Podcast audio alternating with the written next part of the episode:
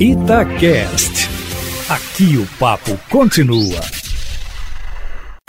Todo esporte com João Vitor Cirilo. No campo, na quadra, na piscina, no tatame, em todos os lugares. E aqui no Itacast. Um abraço para você que se liga aqui no Itacast da Itatiaia, edição 51 do podcast Todo Esporte. Desejando a você um ótimo dia, uma ótima tarde, uma ótima noite, você que nos acompanha em qualquer horário. E hoje, nesta edição 51, o convidado é mais um medalhista olímpico. Tivemos alguns aí nas últimas semanas, né? E esse cara lutou muito até conseguir atingir o seu sonho, agora na Tóquio 2020, aos 32 anos. Principal nadador brasileiro na prova mais rápida, os 50 metros livre.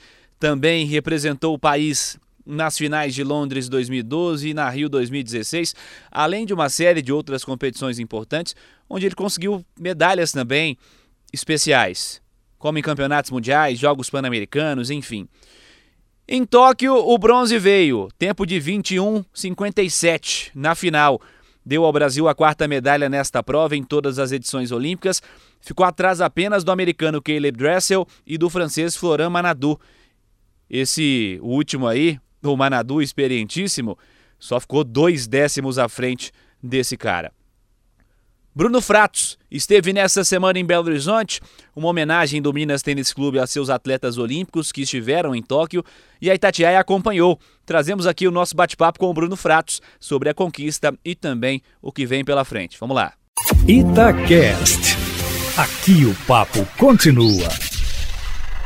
Bruno, primeiro, prazer falar contigo aqui na Itatiaia, sempre muito bom vê-lo disputar e agora vê-lo com a medalha, acho que é a sensação mais especial. Imagino para você, se para a gente é tão legal, para você então deve ser espetacular. Tudo bem, Bruno?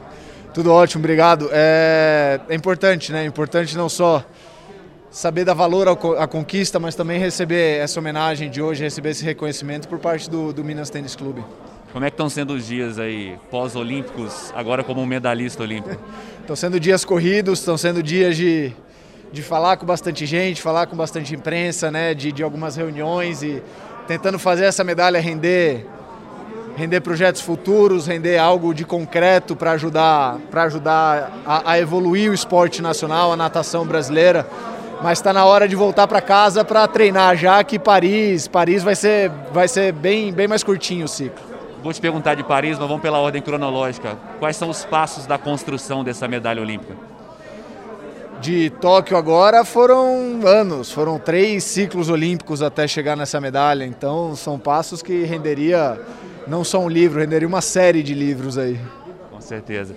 Cara, é, o atleta ele é moldado, ele é treinado a lidar não só com a necessidade de melhoria de desempenho, mas também lidar com frustrações, com é, toda essa construção dentro e fora da piscina, no caso do nadador. Para você, como foi juntar todo esse cenário? Porque você vem, como você disse muito bem, lutando há muito tempo para, nesse momento, poder falar que você é o medalhista. Como foi lidar com tudo isso, com essa cobrança dentro e fora da piscina? Faz parte do esporte, né? O esporte, ele não é só de... Aliás, a conquista é um momento muito pequeno da vida do atleta. É, dura segundos ali, mas faz parte a construção, faz parte poder lidar com as derrotas, faz parte poder construir essa resiliência durante todo o caminho. Paris, vem aí, você já falou um pouco sobre isso. Como é que está o plano na sua cabeça? O que, que tem para ser caminhado e construído até lá? Bastante coisa, ao mesmo tempo que é um, ao mesmo tempo que é um ciclo curto, né? A gente tem dois anos, quase três aí de trabalho intenso pela frente. Então agora, que eu falei, é legal receber todo esse reconhecimento e ter essa vida de, entre aspas, essa vida de medalhista mas está na hora de voltar para a caverna e só sair daqui a três anos agora. Como você avaliou a natação brasileira agora em Tóquio e o que, você ainda vê de desafio para a evolução do esporte por aqui? A natação está evoluindo, não tem, não tem dúvida de que a nossa natação nacional está evoluindo e está evoluindo até mais rápido que alguns outros países. Só que eu ainda gostaria de ver, de ver uma mudança um pouco maior no, no, que diz respeito ao modelo de negócio da natação nacional, ao jeito como, como a natação ela é trabalhada, de como é feito o investimento na natação, que tipo de retorno atletas e técnicos podem trazer para o esporte. Então é, é uma conversa um pouco mais complexa, mas que, que eu acho que está na hora da gente mudar tudo e, e sabe, quase que botar de cabeça para baixo aí, tentar fazer algo novo, algo para algo para crescer, para difundir, para atrair, atrair um público novo para o nosso esporte.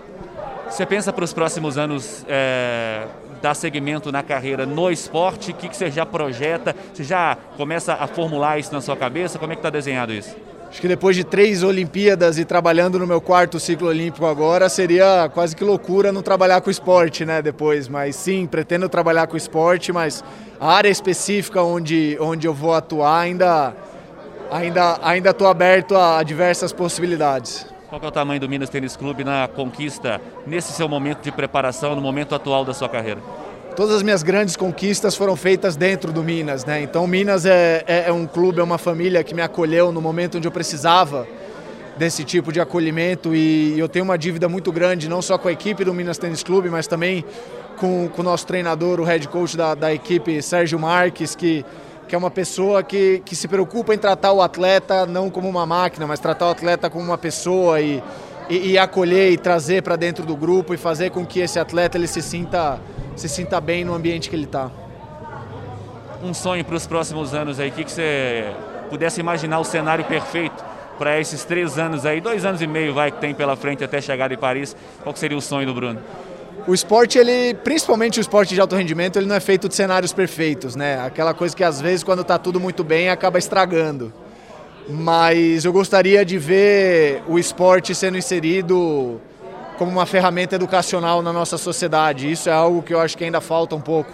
Eu acho que assim como a cultura, o esporte ele é apenas uma das facetas da educação. E o desenvolvimento do esporte é nada mais do que a consequência de um país bem resolvido na área da educação. Então, esse, esse é não só meu sonho, mas meu objetivo para os próximos anos e próximas décadas. Bruno, espero te ver bem em Paris, te ver bem ao longo dos próximos anos, que seja mais um ciclo de sucesso na sua carreira. Obrigado, agradeço. Tá aí o Bruno Fratos, nosso entrevistado da semana no podcast Todo Esporte. E um baita cara, né? Uma grande carreira, uma grande história. Que bom que foi coroado agora com a medalha olímpica.